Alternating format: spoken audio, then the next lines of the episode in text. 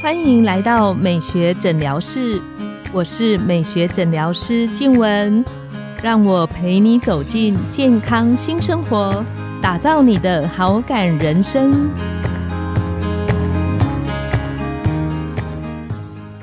Hello，各位听众朋友，大家好，我是你们的主持人静文，欢迎来到美学诊疗室。今天的这一集呢，是我们二零二四年的第一集。新的一年，线上的听众们，你们有没有新年的新期待？其实每年的年初开始的时候，我都会为今年来一个命名，想想今年我自己特别想做的一两件新的事情。在这边也祝福线上的听众们，新的一年给自己一个新的小小的改变。今年你可以很不一样。那再来呢，要进到我们今天的分享里面。这一两年呢，最火红的产品，大家一定都听过，就是 A 醇了。所以呢，很多朋友来就会跟我分享说：“黄医师，你觉得我是不是应该要早 C 晚 A 呢？” 或者是朋友就会说：“黄医师，你看我最近有在用 A 醇。”那我就会问他说：“那你的感觉觉得怎么样呢？”大家猜猜。最多朋友讲的感觉是什么？其实大家就会跟我说，嗯，好像没有什么感觉耶。所以今天呢，我们要来聊一聊 A 醇它的功效是什么？那它真的很好用吗？是不是适合我的肤质？或者是今天我被烧到了，我想要去选一款 A 醇，那应该要怎么样挑选适合我的 A 醇？今天我们邀请到了马街医院的皮肤科医师毛义宁医师来跟大家聊聊 A 醇的保养应该怎么做。我们欢迎毛医师。大家好，新年快乐！我是毛一宁医师，我目前在马街皮肤科，还有雅风美肤诊所。毛医师他是台大医学系，通常医生其实我们都差不多厉害，嗯，大家都很厉害，唯独台大医科在我们当中是超厉害。那有时候我在跟我的朋友介绍毛医师的时候。我说毛医师他不只是优秀，他对病人非常有耐心，是我们马街很多护士公认的有耐心的医生。这其实蛮困难的。那今天我们想要问问看毛医师，就是什么是 A 醇呢？那真的这么好用吗？对，A 醇最近实在是很红啊。不过 A 醇其实就是维生素 A 的其中一种啊。是。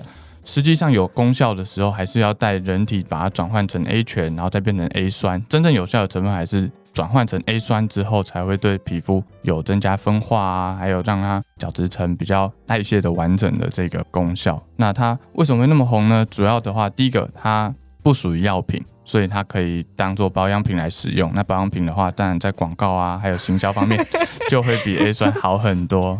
对，所以保养品的行销预算高很多，跟药品 完全不是同一个等级。没错，而且药品的售价还会被这个限制住，所以这个都影响很大。A 醇的话，其实当然还是有效，因为它转换成 A 酸之后，就会有原始 A 酸的功效。不过它转换成的 A 酸其实是第一代的 A 酸，那跟我们皮肤科比较常开立的豆腐润啊、地芙利这一种是比较第三代、新一代的 A 酸，甚至最新的第四代 A 酸都出来了。那这一方面的话，还是有一些不一样的地方。对，所以接下来会跟大家慢慢的分析一下有哪些不一样。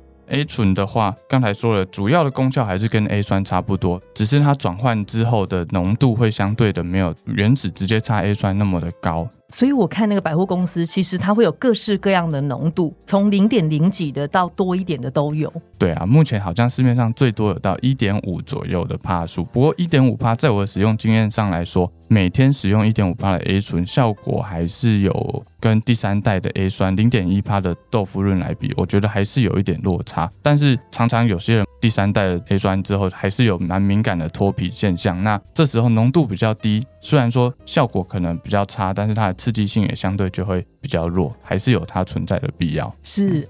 那 A 酸的话，大家都知道，它被角质细胞吸收之后，就会增加角质细胞的分化，也会让角质细胞在角质层的堆积不会那么的厚，那就比较不会堵住毛孔，造成粉刺的生成。可以从比较根本的原因来改善痘痘粉刺的。所以，如果今天浓度差比较低的 A 醇的时候，它对皮肤的刺激性应该就会比较少。对，理论上来讲是这样。不过有些人还是会对 A 醇比较刺激的原因，就是因为它刚才说它转换成的是第一代的 A 酸。那第一代的 A 酸在差不多功效的情况下，本来刺激性就比第三代的 A 酸或甚至第四代 A 酸还要强。不不过 A 醇另外一个好处就是它是保养品，所以它可以加很多复方啊、一些油脂类、保湿类的成分，去让它对皮肤的刺激性不会那么强。这也是为什么在一些敏感肌甚至酒糟肌的人，我们会从 A 醇开始使用。那 A 醇开始使用的话，就会从最低浓度。最低浓度是多少呢？目前的话，可以建议从零点一开始就 OK。零点一，对，零点一的话，大部分来说，一天一次使用或两天一次的使用都还是可以接受的，除非你的皮肤在非常发炎的状态下。毛医师有门诊的时候，患者问你说：“哎，我今天用了 A 醇，那可是，比方说平常都没问题，可是呢，可能最近没有睡好啊，或者是换季，那它就出现了一些红啊，或者是轻微的脱皮刺痒的情形，那建议要怎么做？”我知道有一些网络上的文章会建议说啊，A 醇会脱皮呀，会刺痒，尽量啊排毒。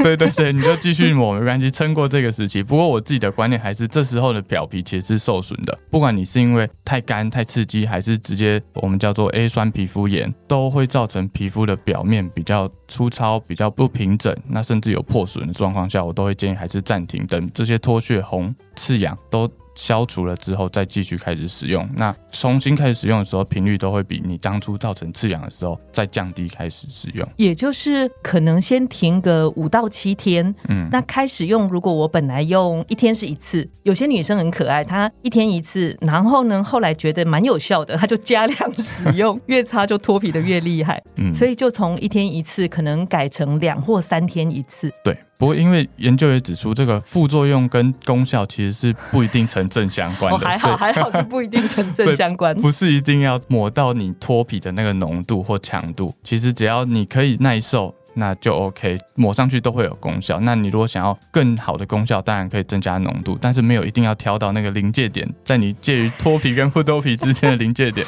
那就有点危险。比如说像现在冬天，皮肤比较干，吸收就会比较深比较好。那可能你原本不会脱皮的浓度，在这个比较干燥、你皮肤状况比较不好的时候，就像学姐刚才说的，就有可能突然开始，以前都不会，现在怎么突然开始红肿脱皮了？对，所以我觉得不用拿捏的这么紧，不用把自己的皮肤逼到这么极致。对，没错。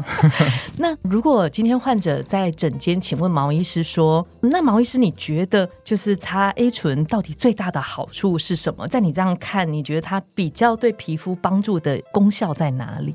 ？A 醇的话，最主要有两大功效。那一个最常见的当然是对于痘痘肌、粉刺肌的保养。那它可以让表皮的分化比较正常啊，就减少粉刺、减少痘痘的生成。那另外一个大族群其实是为了抗老，这也是 A 醇很大的一个优势，因为在更传统的年代，我们真正有研究可以抗老，其实就只有防晒跟外用 A 酸这两个才是真正有抗老的。那现在外用 A 酸对大部分人的刺激比较大，所以以前比较没有 A 醇产品的时候，我都会请想要保养的人 A 酸，甚至在乳液后再涂上去，先上乳液，然后再薄薄的上 A 酸，减低它的刺激感。对，然后也会把浓度稍微综合一下，对，有一点自己稀释的概念。那甚至是三天再抹一次，但是我们都知道，它其实自己稀释有一个不好的地方，就是你不是很确定它跟这个乳液能不能好好的混合在一起，或者是有没有交互作用。那这样子在乳液后使用会稍微降低它的效果吗？嗯，会。但是为了刺激性，这就没办法。不过现在有 A 醇出来，所以如果真的对第三代 A 酸有刺激性太强的人，其实就可以降到 A 醇去使用。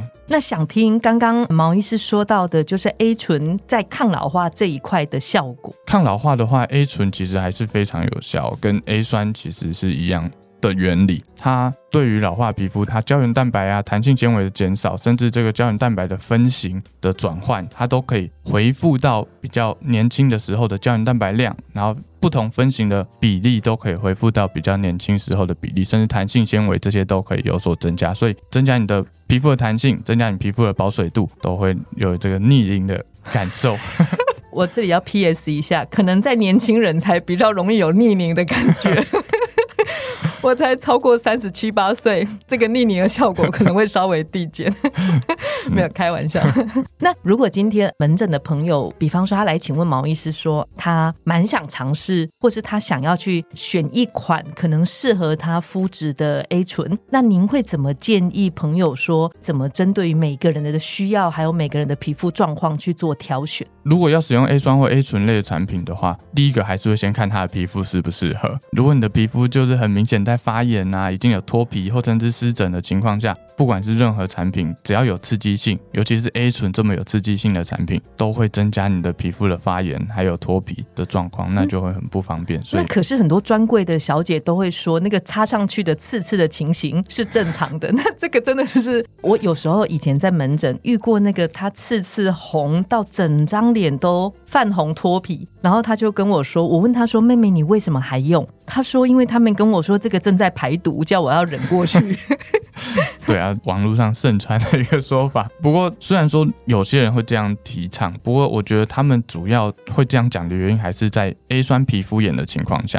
但你如果是过敏性的话，其实就不建议。如果是刺激性造成的湿疹，那也不建议。只有在 A 酸皮肤炎，它是会自己慢慢适应、慢慢代谢掉的情况下，才会建议你继续使用到一个月甚至六周之后，可能就会比较稳定下来。但是过敏的话，你就只会越用越过敏。那这里有一个亮点，就是通常门诊的或者是线上的听众，他们要怎么知道说，哦，我这个是 A 酸皮肤炎，其实并不是过敏。其实没有那么容易分哦。A 酸皮肤炎的话，最经典的症状还是刺痒跟轻微的脱皮。那如果是过敏的话，像我当初门诊有遇到过一个妹妹，她的话开了 A 酸，她脸一下子就刺痒。我想说啊，背后的皮可能比较厚一点，可能是 A 酸皮肤炎。我就请她，那不然你这一条先拿来擦背，就一扎，哇，整个被痒到睡不着。哦，它就过敏的更红更肿，然后而且是很痒的那种现象。对，那这个的话就很典型的，不是属于 A 酸皮肤炎的范围，因为一般来说，皮肤比较厚的地方，对于 A 酸皮肤炎的耐受度应该要比较高。要高很多。对，但是过敏性皮肤炎其实就跟浓度上面还有耐受性比较没有那么差，比较没有差那么多，是因为你会过敏的物质